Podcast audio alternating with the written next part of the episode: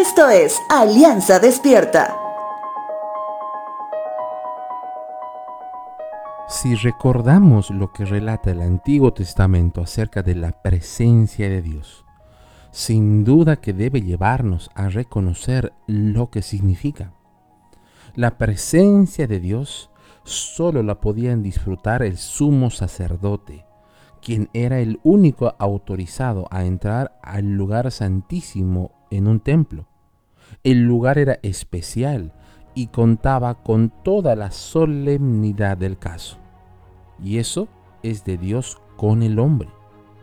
Sin embargo, después de la obra maravillosa de Cristo, el último y mejor sumo sacerdote, la presencia de Dios parecería haber perdido toda solemnidad que se tenía antes.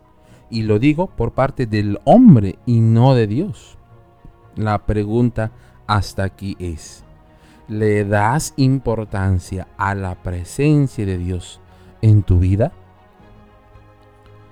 La palabra afirma que donde se reúne su iglesia en un número igual o mayor a dos personas en un mismo sentir, su presencia está ahí. Sin embargo, a veces suena nuestro teléfono en plena prédica. O los bostezos te ganan y se nota que no estás muy a gusto. O tal vez las muecas graciosas del niño de seis meses de la familia de al lado han captado más tu atención. Hechos capítulo 5 verso 39 dice, tal vez hasta se encuentren peleando contra Dios mismo.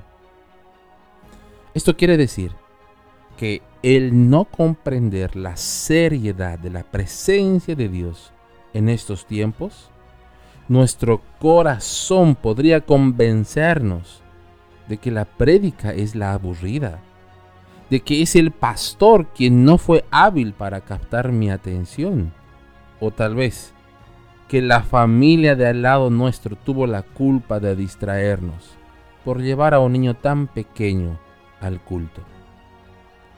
Job capítulo 23 verso 15 dice lo siguiente, Con razón estoy tan aterrado ante su presencia. Cuando lo pienso, el terror se apodera de mí. Job, en medio de la dificultad terrible que pasaba, dijo una verdad que no había dejado de practicar. El tener un respeto total de la presencia de Dios, hasta el punto de sentir temor.